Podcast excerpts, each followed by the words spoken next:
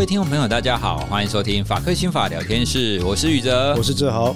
前一阵子有一个时事题哦，又是时事题。哦，那志豪啊，他就看到有一个新闻哦，他要谈到有一个很年轻的军人哦，他好像二十五岁而已，他因为啊跟妻子感情出了一点问题，所以他杀害了自己的两个儿子，而且杀害完以后啊，他就自己跳楼了。嗯，那最终呢，就是爸爸跟两个儿子都这样子过世了。是，好，那这样子的一个新闻，开一刚开始好像很耸动，可是最后呢，因为这个爸爸他自己也过世了嘛，对，就是好。好像是这样平淡无奇的就过了，可是这样子的案件，其实，在台湾它并不是少数。诶，我在一篇报道里面有看到，卫福部从一百零六年到一百一十年的统计，在家庭当中就是虐杀的儿童，其实有一共有五十名居多。诶，我们这样子的事件，总不能让它一而再、再而三的发生。根本问题到底是在哪里啊？哎、欸，其实宇哲讲到这个哈，我有时候就有感觉哈，然后整个社会只有我们两个关心这件事情，是不是因为我们年纪大了，然后我们有小孩，又觉得说，嗯，这种东西我们应该要关注一下啊？对，因为因为我认为这件事情其实这样，它它反映出来的是多重的社会议题哈，那纠结在一起的一个一个。最后爆发出来一个事件，那这个事件，如果我们大家真的希望去观察它的脉络的话，回推是可以看出非常多的议题的。举例来讲哈，举例来讲，已婚或者是已经有伴侣的人，我们总不可能期待说，在每一段关系里面永远都是一帆风顺、毫无波浪嘛哈。嗯。那已婚或者已有伴侣的人，他在面对伴侣关系或婚姻关系里面的波折的时候，怎么样的处理方式或应对方式或应对策略会比较健康？对别人健康，对自己也健康，这第一个问题。第二个问题，如果这样的关系里面有了未成年人啊，第三个、第四个未成年人就是小朋友的话，更复杂。我我记得我们曾经聊过一件事嘛，哈，就是说以我的原则来看，在任何家事事件的关系处理里面，我永远是以未成年人的利益为最第一优先。对，应该的。对，那如果是这样的话，我们要怎么样？至少说好，呃，成年人有能力处理他自，我们假设成年人比较有能力处理他的情绪需求，假设然后这我公堂之上假设一下，没有犯该当何罪，对不对？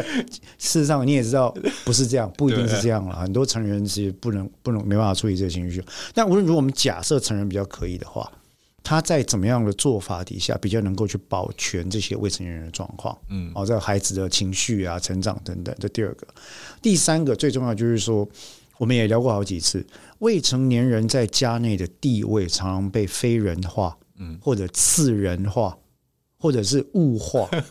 啊，不管你是所谓的这个作为 non-human 来看待，subhuman 来看待，有些甚至地位可能不如宠物来看待，甚至是把它当成非人化或物化来看待。为什么呢？这跟我们的文化脉络有没有关系？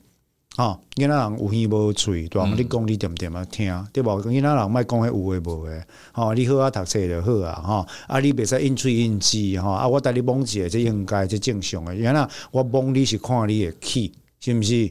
我们在捷运上常会听到这样的对话嘛，但因为我是一个很相对了，在孩子上面来讲，我比较维护他们的意识自主跟自由意志了哈，所以只要有人靠近我的小孩，我也可以依照我这里状况，对公，有人挖过来对吧？那因为你知道我长相很难看嘛哈，我有先压开，我就看着他靠近，他说：“哦，给他勾追呢。”嘿，哎安娜，谢谢了安娜哈，然后说啊，比如就想要伸手摸他的头嘛，我也懂了哦，停住。你要摸，基本上不是摸我啊，你要问他本人同不同意。那因为我们家里的教育是这样的，身体界限跟自主意识这两个概念很重要。那所以小孩如果说不要啊，我也教他们大方的拒绝。嗯，说不是建立自主的重要性。我们知道从两岁开始，很多时候就进入所谓的的反抗期哈。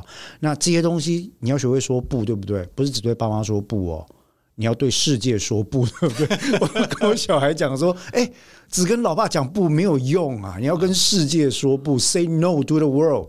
什么阿公阿妈、叔叔伯伯，外面的人看你可爱漂亮、帅气哈，白胖要来摸一下，no。嗯，那我说这个就是我们的教育嘛。当然，我们现在是以说笑的方式来讲，但在家内的时候啊，我们宇哲刚刚提到这一类型的犯罪。它是犯罪啊，或者是惨剧。其实呢，在英文里面就叫 filicide suicide。filicide 就是亲杀子啊，就是杀这些诶、欸、未成年的孩子啊。依照欧美在研究，甚至包括十八岁以下的家内亲杀子事件，都叫 filicide。很多是杀了孩子之后自杀。那像这样的情况，它就是一种最典型的犯罪。为什么会这样？因为他会认为。通常有两个因素，第一个因素可能就是说，这个犯罪人或加害人，他认为因为疾病或者对于环境脉络因素的认识已经出现了偏差嘛，哈，他会觉得说，嗯，我已经无力再保护你了，好，那我我要走，我要把你带走。典型的情况，像，诶，我们台湾的一个这个李鸿基案件，对，或者很常讲，我们讲到这个案件，或者是说，其实你知道，依照国外的研究，在亲杀子事件里面，女性作为加害者的比例是占 about seventy percent，大概七十 percent 左右。哇，那里面可能又有相当高的比例曾经有过往身心科或者精神科的相关病史。好，那所以在这样的影响底下，他会觉得说，他叫做。括号 mercy killing，他本人的观点是错，他说这个叫做慈悲型加害，自以为慈悲的加害了，其实一点都不慈悲了，因为人没有资格伤害他人嘛。对啊，但是这些人会基于一个错误的概念或者是一个错误的思考脉络，他觉得说啊，这个世界这么残酷啊，我待不下去了。可是没有人保护你，不是很悲惨吗？那我也要把你带走。好，这是一种。另外一种是什么呢？把未成年人当作是情绪发泄以及表达最关系、伴侣或整个世界或整个他所身处环境失望的一个出口，嗯，报复，Yeah，它变成了一个宣言。那这样的话，我要把他们带走给你看。这两种概念都是出自于把孩子物化的情况。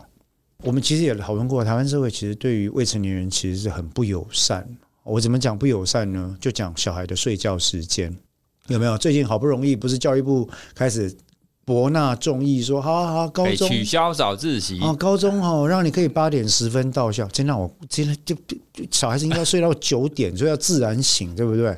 我坦白讲，以国外研究来讲，如果让孩子有充足睡眠的话，犯罪率、网络成瘾率都会下降。对啊，那你 你就台湾就不让他们睡嘛啊？单单这样的情况，然后我们一边喊着说啊，要让孩子。不要输在起跑点上，可是我们却要把孩子当做不是人，或者不是独立人，或者是附属物，或者是一个爸爸妈妈可以恣意操弄的对象，所以这是很矛盾的。嗯，我希望你长大，我又希望你不要长大，对不对？对外面我希望你长大，对内我希望保有对你的权利操控权。不管怎么想，这都是不合理的吧？可是我觉得台湾的社会不知道从什么时候开始有了这种怪异的想象。哦，我不知不觉的用了动漫梗，对，这是那个蓝染的名词哈。呃呃，这部还没看《死神》，你没看吗？死火海这个多久以前的啊？宇哲，他已经结束了，你还结束了进度那个，我用的是蓝染的著名台词。好，你什么时候有了你没有中了镜花水月的想象？Anyway，我的意思就是说，我们我们台湾人的父母啊，从过去我的父母那一代到这一代到下一代，我很担心的是说。如果我们一直不把未成年人当作独立人来看待的话，我们永远不会脱离错误的教养脉络。我们永远会认为情绪勒索或者是对孩子们的犯罪是理所当然，是情有可原，是管教的一种手段。我遇过检察官这样讲哦。哦，哎，我曾经遇过，因为有些时候我会受孩子们父母亲的委托去打一些义务的案件、公益的案件哦。那我就曾经遇过一个案子是这样，就是说孩子被长期的老师，当然是出于我希望你好的名义来来，我认为是施虐了哈，包括长时间的罚站、大量的罚写，罚写不是什么超过两百遍，是例上加例。啊，今天错的加上过去没写完的乘以两倍，明天再滚两倍，那到最后都在写。那我说这基本上是一种凌虐行为。那承办的检察官说：“哎，你们这个律师真的是，我们这个老师这么辛苦，就是小小管教一下，你们这种机车人也要出来啰嗦，对不对？教育资源这么稀缺，老师很辛苦啊，是很辛苦。但是我常讲一件事情：辛苦苦劳不能 justify 你的犯罪行为，对吧？”对，这个上兵杀了孩子，他是犯罪啊。他在婚姻跟人生中可能也很辛苦啊。辛苦代表你有权利加害他人吗？当然不是吧。对，好，所以我们在讲这些事情的时候，其实要讲到正本清源，关键是说我们如何看待他人，我们如何看待他人，包括成年人跟未成年人，我们怎么看待未成年的孩子？如果我每天都觉得说，哦，孩子就是我的东西啊，我生出来的啊，所以君要臣死，君父要子死，子不敢不死。这种奇怪的思想贯穿了所谓的这个华人文化里面，其实也很久了嘛。你不要说什么了，我记得我在呃五专的时候读那个喜福会 Joy Luck Club 啊，在讲说。亚洲事实上是中国移民到美国的第二代，跟他的上一代之间的故事，然后悲欢离合这样，你就看到华人啊，那个情绪勒索的脉络真的是千年一贯，他就是不能让你当个独立人。那到现在我们还在讨论这个问题。今天一开始当然我们讨论这个案件呢，是叹一口气了。宇哲说要讨论这个案件的时候，我就我其实我有耳闻，那事实上我也接过类似的案子，看的时候。啊，那因为问都嘛问我说，诶，你怎么能接这种案子？那我其实我想我们也讨论过很多次了嘛。哈，作为律师，很多时候他有他的公益色彩需要扮演。但是你说这种案子我怎么看得下去？当然当然是看不下去啊。可是看不下去的问题就会遇到下一件事情，就是说，那我们做了什么去制止这种案件呢？对啊，我们做了什么去遏制这样的事件呢？今天的报纸其实写得很单纯嘛，人魔啊，什么。呃，杀小孩呀、啊，下地狱啊，无情啊，残酷。好，你你这些东西到底协助解决问题，协助在哪些层面呢？就是只是让大家觉得说，哦，对，这个人真的是恶毒。嗯，我看到新闻里面，他也会有一些就是访问那那个妈妈跟还有他们的岳母嘛。对啊，当然当然就是非常气呀、啊，非常的痛恨，一定一定。对，但我们就把这件事情就这样结束了，好像你也没有办法带来什么样子的根源性的影响嘛。对，那刚刚你至少谈到的，至少会有两个部分啊，一一个部分当然是我们对孩子。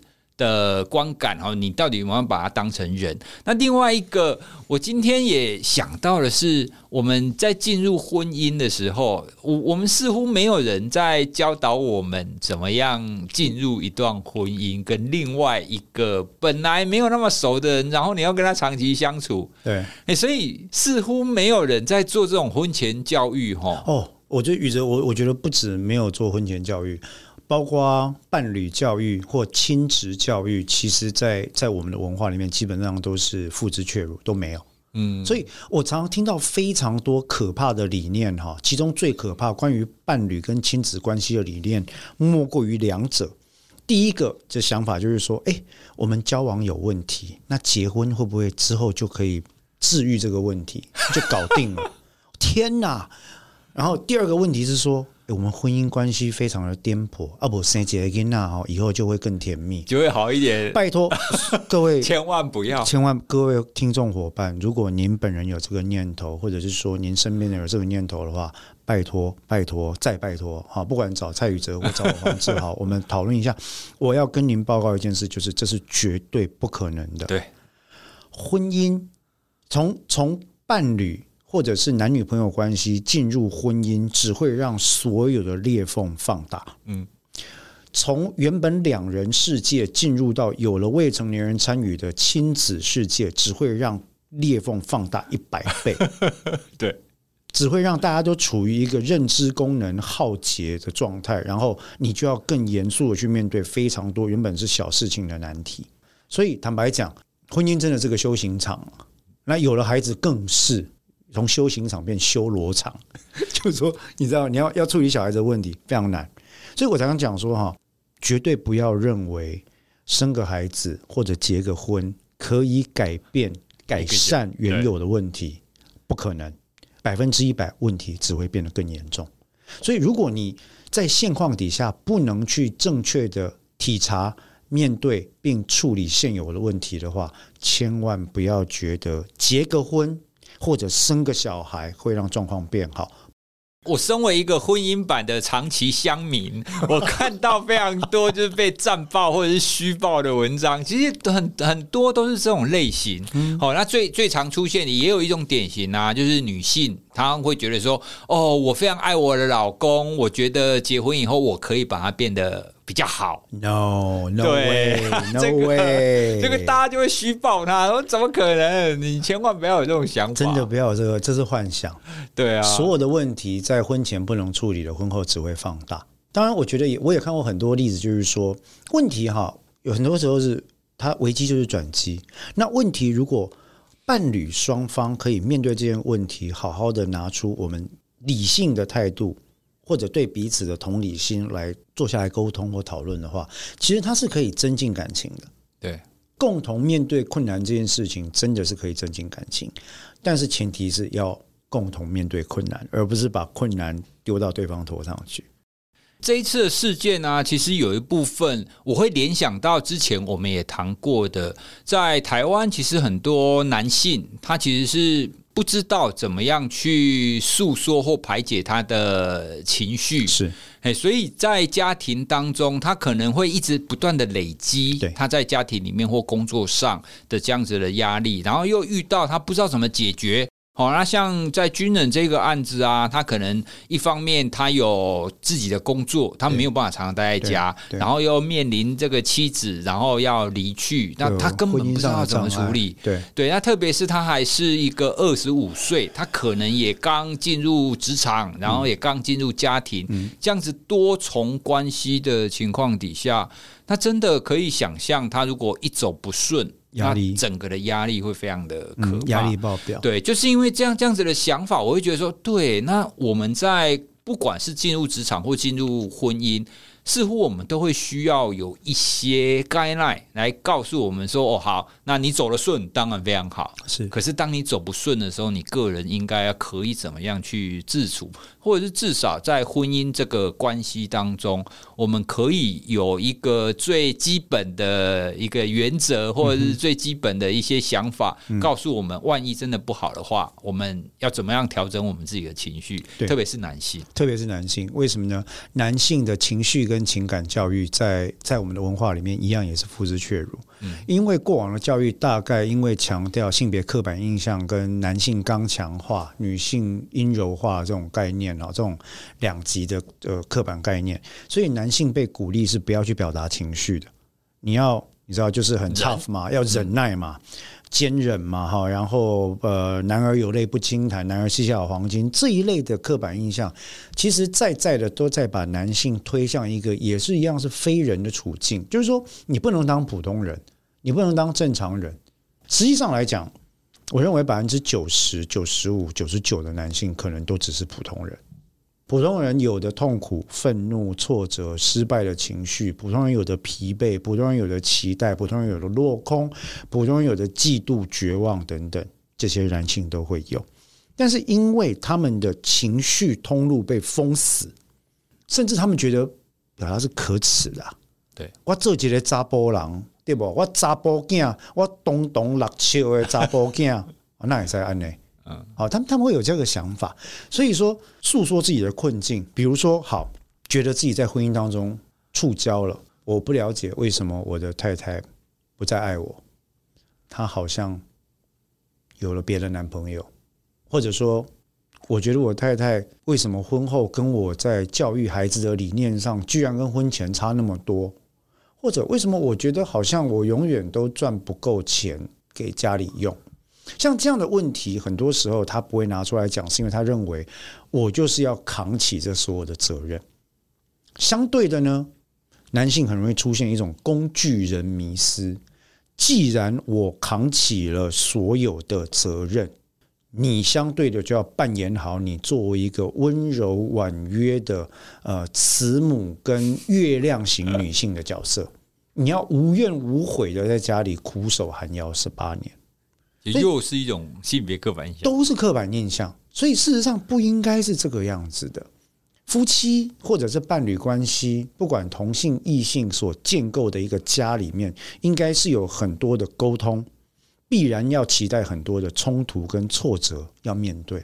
坦白讲，开门七件事，柴米油盐酱醋茶都是冲突来源啊，都嘛是压力源，stressor，对不对？哪一个不是压力源？我们就想生活中嘛，很多好朋友就因为短期旅行，大家从此反目成仇。那你要跟一个人在一个屋檐下共处二十年、三十年、四十年、五十年，我又不是大 S。拿起电话，里面就有二十年前男朋友打来给我说：“啊，不，你起码离婚，那我们现在来结婚好了。”我讲句实在话，那当然是我觉得他的表达情感是很豪爽，很棒。但是我说句实在话，他的做法一般人我们离不起这个，或结不起这样的婚。为什么呢？她的社会经济地位是高的，她是一个独立自主的女性，她有百分之一百的能力跟权利去 handle 什么时候要离婚，什么要结婚。我完全不用跟对方谈，只要我高兴，我孩子就养得起，我也不用让你来七嘴八舌，所以我们一般人是不太可能这样做了。嗯，好，那这个意思不是说他把婚姻当儿戏，这个意思是说他在这个婚家这个权力结构里面，他的地位是稳固而独立的。他是可以不用被动摇，他是可以不用看人家脸色的，所以他的 negotiation power 是非常强的。他是可以 take it or leave it，不高兴是不是走人，对不对啊？那政治理念不合是不是走人？小孩小孩我养，可以嘛？嗯，可以，他没问题的。所以她是现代独立成功女性，我认为是一种类型的典范了哈。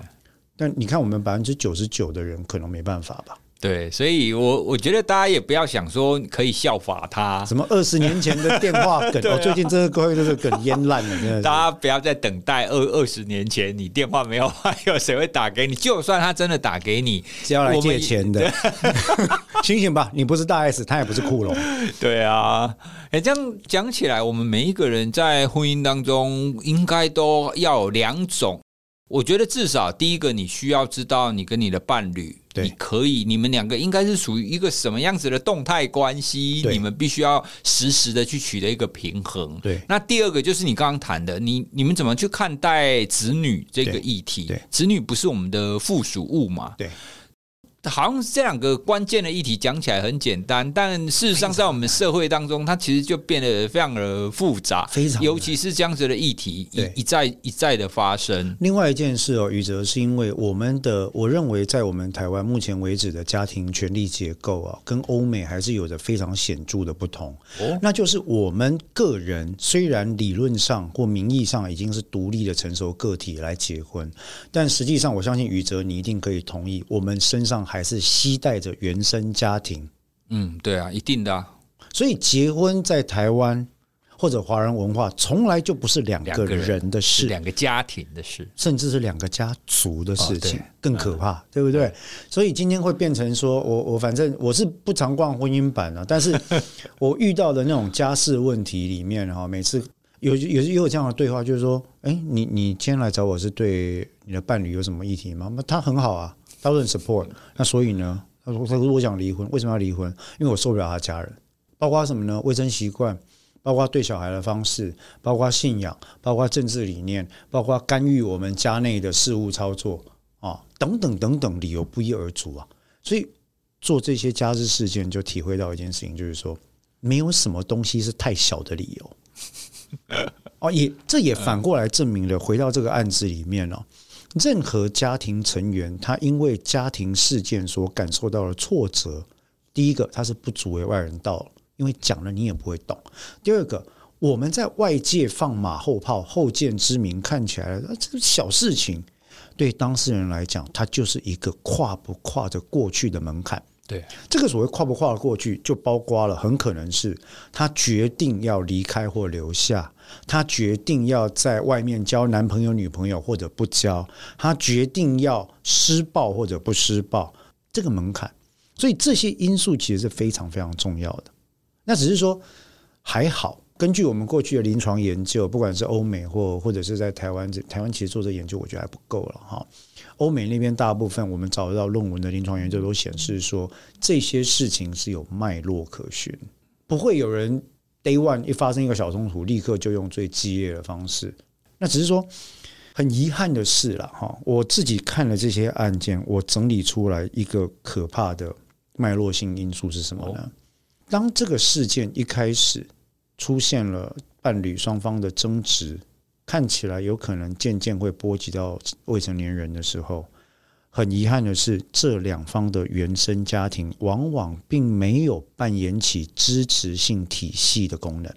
相反的，两方的原生家庭常常至少有一方或者双方都扮演了加油添醋或煽风点火的功能。赶快跟他离婚呐、啊，这样吗？或者或者就是说，嘿，对方不好啦，啊，那个对方的男人很烂呐、啊，怎么样？不要不要什么什么什么，就开始会用各式各样奇怪的方法或策略，或者舆论，或者是嗯不当的手法去干涉一个家的内部权力关系。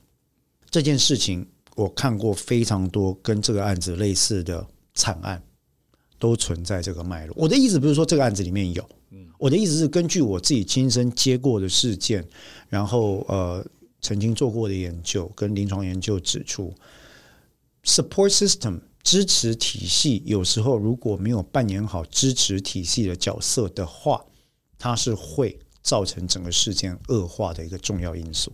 在欧美。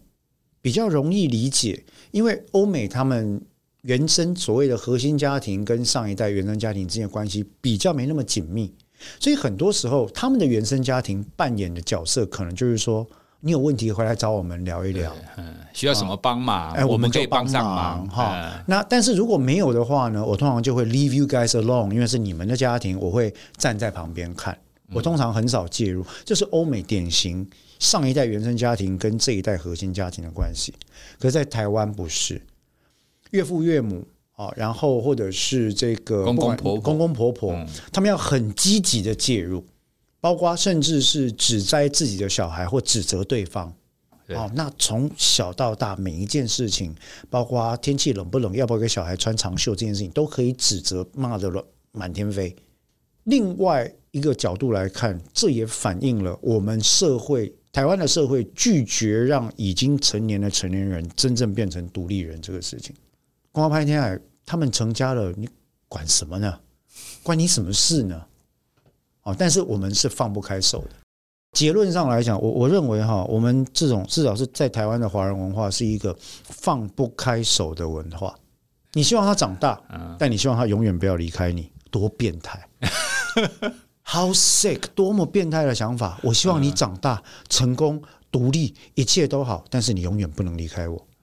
如果照这个想法下去想，因为现在我有小孩嘛，其实我也可以理解。当你把小孩这样含辛茹苦的养大，那你当然希望他可以过得很好啊。等，而而且我们一定也会希望说，我们仍然要保持，就比如说要常常吃饭啊，常常碰面啊，这个没问题。对，但宇哲，你刚刚用了四个字，让我心头一惊。含辛茹苦吗？对。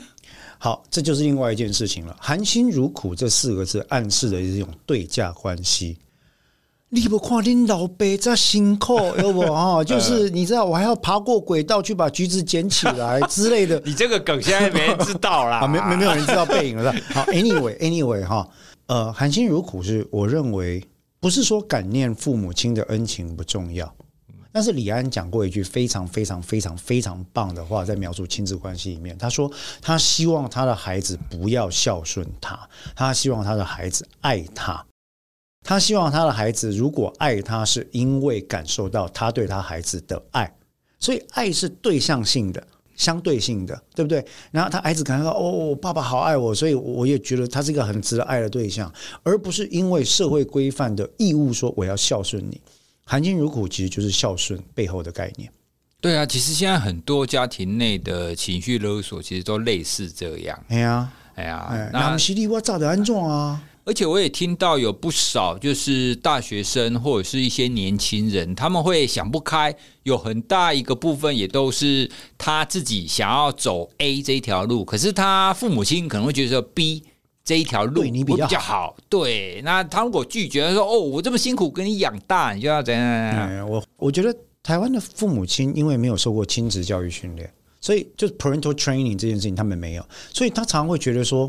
我是你的上级，我可以勒索你，我拥有你，你不是一个独立人，你是我的附属物。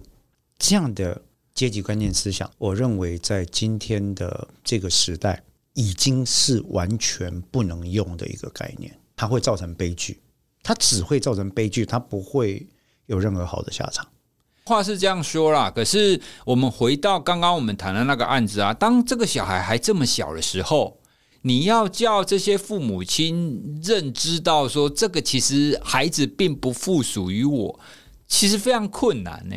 因为在任何情况底下，他的确都要附属于我，他才有办法活下去啊。好，讲得好。再回到“含辛茹苦”四个字的谬误在哪里啊？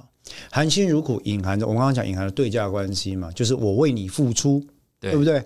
我既然当了工具人，学妹你要跟我约会啊，这是也是对价概念。但是当父母这件事情哦，它有一个双重的意义。第一个，它是一个 privilege，它是一个特权，很多人要当父母是没有机会的。嗯，所以当父母，它是一个特权，英文叫 privilege 或者 blessing，它是一个你知道独有的这种恩泽啊，你可以这样看。另外是什么呢？当父母是一种义务 obligation 或 duty，这两件事情，恩泽或特权以及义务或责任，它是一个铜板的两面。这里面并没有一个第三面，叫做我拥有你的人格这件事，或者我拥有你的人生这件事。所以最适合拿来作为亲子教养典范的理论概念或者模型架构是什么呢？是 coaching psychology，教练心理学。哦，我记得之前也有谈到类似的观念，是教练心理学。你不会看到热火队的教练对他的球员说，你是属于我的，我这么辛苦 带大我，我含辛茹苦，没有啊，嗯、没有啊。所以我觉得，如果大家接受亲职教育，甚至在结婚的时候就要谈论好这件事，就是说，哎，如果以后的呃结婚了要不要生小孩？如果不生的话，我们现在讲清楚，如果要生，要生几个？怎么生？生了之后，我们要建立一个概念，就是孩子有他自己的生命，有他自己的生活，有他自己的人生，对不对？我们当父母亲的重点是什么？引导。教育、照护这几个基本的原则，所以我是比较像他的人生教练。我保护他，我供他吃，供他穿，这是一个 privilege，也是我的法律的义务。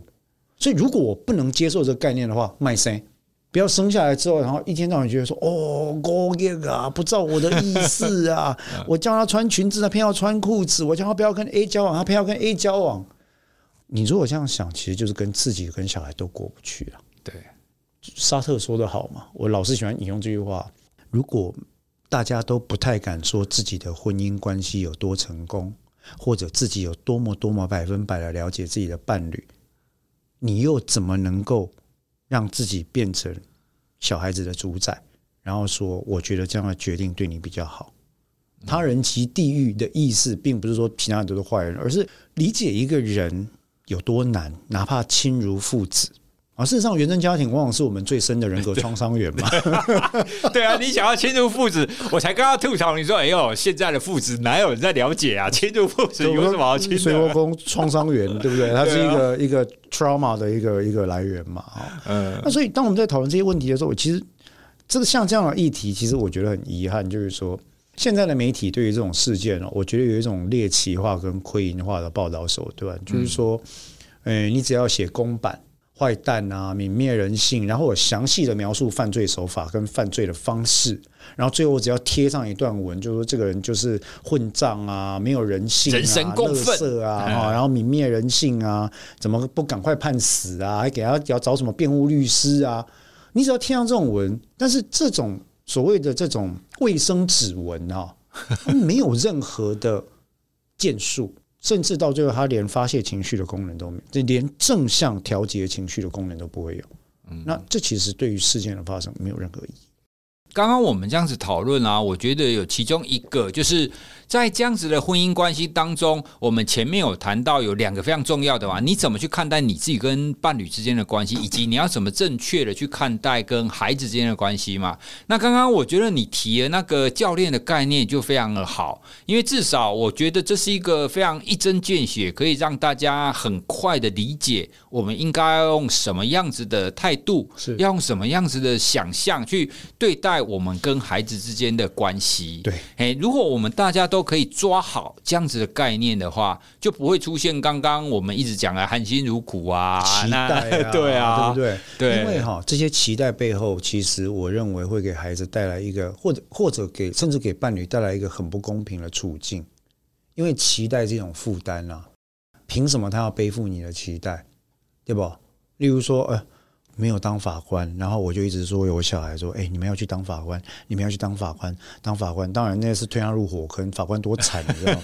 但无论如何，我凭什么把我没有办法完成达成的事情或理想堆在他的人生跟他的头上？对啊，很多都是这样子，但是不应该啊，嗯，没有道理嘛。所以我才讲说，很多时候教练心理学作为亲职教养的基调。这件事情，它所带来的是一个我认为不算无情了哈，算是相对理性看待的概念。那就是所有的父母亲都必须要接受一个事实：我的孩子有可能是天才，也有可能是阿斗。不管是天才或阿斗，他们都不是我。那我们能做的是什么？我们能作为亲职父母，我们能做就是尽全力的去保护你、教育你。喂养给你正确的观念，用父亲跟母亲啊，或者用两个伴侣之间正向的这种爱去引导他，让他知道人跟人格是什么关系，我们如何正确的互动，之后的路是你自己要走的。这个确实我们会需要提醒啊，也不是说，呃，你只要听一集，然后你就知道哦，对，就是要教练，我要干单，对。可是你在生活上，你仍然没有办法去抗拒你与生俱来那种，因为我们的整个的社会文化是从小到大刻在我们的身体里面。没有啊，甚至我觉得这个跟我们，我之前也提过这件事情，就是我们在意成功这件事，所以有成功学，嗯，所以我们强调社会达尔文主义跟狼性文化。你爱成功，有无哈？你看咱古早迄个台语歌来对，我一定成功倒转来给你看。对，你想要要成功倒来我看，你破破倒来我看嘛，真好啊！如果我是爸爸妈妈，我会这样讲：哦，你免成功了倒转来，转来就好。你逐时转来，啊，逐时转来食饭啊，普普通通、健健康康，过了中欢喜啊！那所以，如果以这样来看的话，当你愿意适度的放手，等于认可了他是一个独立人。他就必须要被迫去面对自己要面对的困境，于是他就会开始思考：我要干什么？我要做什么？我要不要去做这件事，还是尝试那件事？我失败了怎么办？万一我跌倒了，有没有什么后援？他们才会被迫要面对现实啊！在让孩子独立之前，哈，有一个很重要原则是自己要先独立。爸爸妈妈要先想得开，对，要先要先放、嗯、放手之前，自己要先独立，要先自己独立。你自己的心态不独立，你不把自己当做一个教练，你不把自己当做一个过客，我是这个孩子生命中的过客，而不是主人的话，你永远没有办法放开手。回到这个案子里面，我觉得有些时候我们在伴侣关系里面，我们对于伴侣跟对孩子一样，也会有非常多不切实际的期待。那例如说，在这次的事件里面，当然我们不知道实情的状况是如何，所以我觉得我们也没有必要深入去评论了哈。但是以通案来讲，当我们面对伴侣的颠簸关系的时候，我觉得有一件事可以好好先认清楚的是啊，做好放手的准备，做好放手的准备，然后讨论这件事情。当然很难很难，所以要有支持体系，自己要先去跟旁边的人谈过，而。如果听众朋友你是他旁边的人的时候，请扮演好你作为支持体系的这个呃义务，不要加油添醋，要了解他在做的是自己人生的选择。我们只负责聆听，我们倾听，我们引导他往理性的方向走。我们告诉他明天还有无限的可能性，以及他还有作为对于未成年人父母亲的责任。我们要做的是这些事情，而不是跳下去帮他一起站。嗯，不要这样子，不要纠团来站你的，这不是网络游戏，不是 CS 啊。哎，我觉得你刚刚那个提醒还蛮重要的，哎，因为一般不管是好朋友好了，比如说你如果知道你一个好朋友或是闺蜜。他可能婚姻可能不幸福，或是甚至要讨论到离婚的地步，通常我们都会跳出来站在他同一边嘛。是啊，啊，父母亲其实也一样啊。是啊，对，所以这这样子的情况反而会无助于他们好好的分开，完全没有办法。对，反而会更糟糕，因为你在加深他们的冲突的漩涡嘛。嗯，到最后就算他们两个人好好好好了，了不了哎、欸？为什么？因为你们大家已经把我们逼到不能善了的地步了。前一阵子，那个很有名的那个呃旅美的华裔明星跟他有名的太太的这个对啊婚姻的监护权的争执，搞到最后是他们两个想要结束，然后媒体不让下，一直去问，哎，接下来呢？接下来就就会开始鼓励他们对对方做恶意的表达嘛。嗯，那这其实不是完全背反了背反了我们家庭的这种基本制度跟概念。其实我觉得某些程度来讲。旁观者要扮演好旁观者的最棒的一个概念，就是不要乱说话，对，不要指指点点，不要 take side，不要抱持某一个立场。这背后的概念是不要自以为是正义的一方，你永远不是当事人，你不知道发生了什么事。不要借由他人的痛苦来成就我们个人满足的心态啊。其实我觉得很多人他的出发点可能是好意啊，他可能会觉得说啊，反正你是我的好朋友，你是我的闺蜜，你是我的孩子，我当然要站在你这边，我要跟你一鼻孔出气。那这个观点可能会觉得说，这样子这个我的朋友才会他的心情会好一点嘛，至少有人跟他站在同一边。对，但是我觉得你刚刚那个提醒很重要的地方是，支持他不代表。你要跟他用同样的方法，甚至更强烈的情绪，正确。去对待，没错，那那一个伴侣，你明明知道他已经在滑坡前往情绪的坑洞里面了，你还推得更用力，这个陪伴是好的，对，倾听是好的，安慰是好的，这些都是好的事情，嗯，但是不要加剧情绪的强度，请各位记得这件事。啊，我们做朋友的人，陪伴、倾听、安慰。引导往和缓的方向，你我们不用讲对方的坏话，也可以引导往和缓的方向。嗯，提醒他好的事物、美的事物，提醒他孩子存在的重要性，都是往和缓的方向引导。所以在今天这一集当中，我们想要借由这样子的一个不幸的案件，想要再来跟大家聊聊在家庭当中。好，那当然最重要的有两块啦，一块是跟你的伴侣，然后一块跟你的孩子。对，那我们最后也谈到，当你成为一个支持者，哈，就是你的朋友或者是你的闺蜜，她出现这些问题的时候，你也不要加油添醋。我觉得这都是非常重要的提醒。那我们会需要在生活当中不断的去觉知到。哎，你自己，你到底有没有站好你该坐的位置，跟你该扮演的角色？真的，朋友就好好当个朋友，呃，原生家庭支持者就好好当个原生家庭，不要把别人的事当做自己的事。哎，好像真的很多纷争都这样，不要，真的不要这样做，让当事人都是成人了，让他们解决自己的问题。对，好，那节目的最后呢，要想啊，想要来跟大家推荐一下我们在三月十九号所办的活动。刚胸口不？对，因为我们在从三月开始，我们会预计每一个月，我们都希望有一个线上的讲座，是的，可以来跟大家分享一些我们认为就是很重要的议题，对，或者是更深入的一些内容。那我们的第一炮呢，就是我们的志豪律师要来开讲啦。那当然，他开讲也不是要教大家法律条文呐，好。他谈的其实也是他身为家事律师很久以来的一些想法，哦，所以我们请志豪律师来帮我们介绍一下。呃，其实我想在三月十九号早上大概十点半到十二点之间，我们是以线上的方式来跟大家分享。那刚刚宇哲讲了一个重点，就是说，呃，里面一定会有跟司法相关的知识。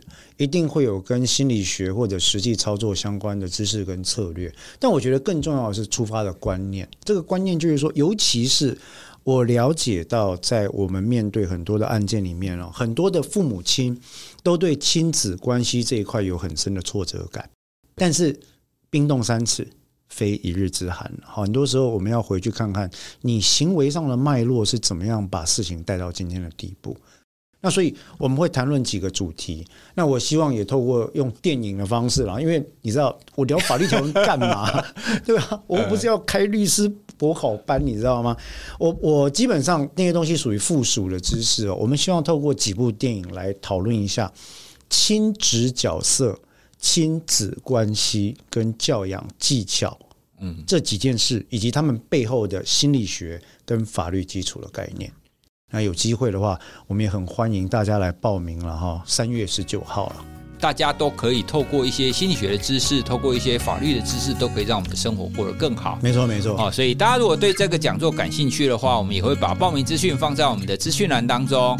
那我们今天的节目就跟大家分享到这边，谢谢大家，谢谢，拜拜。拜拜。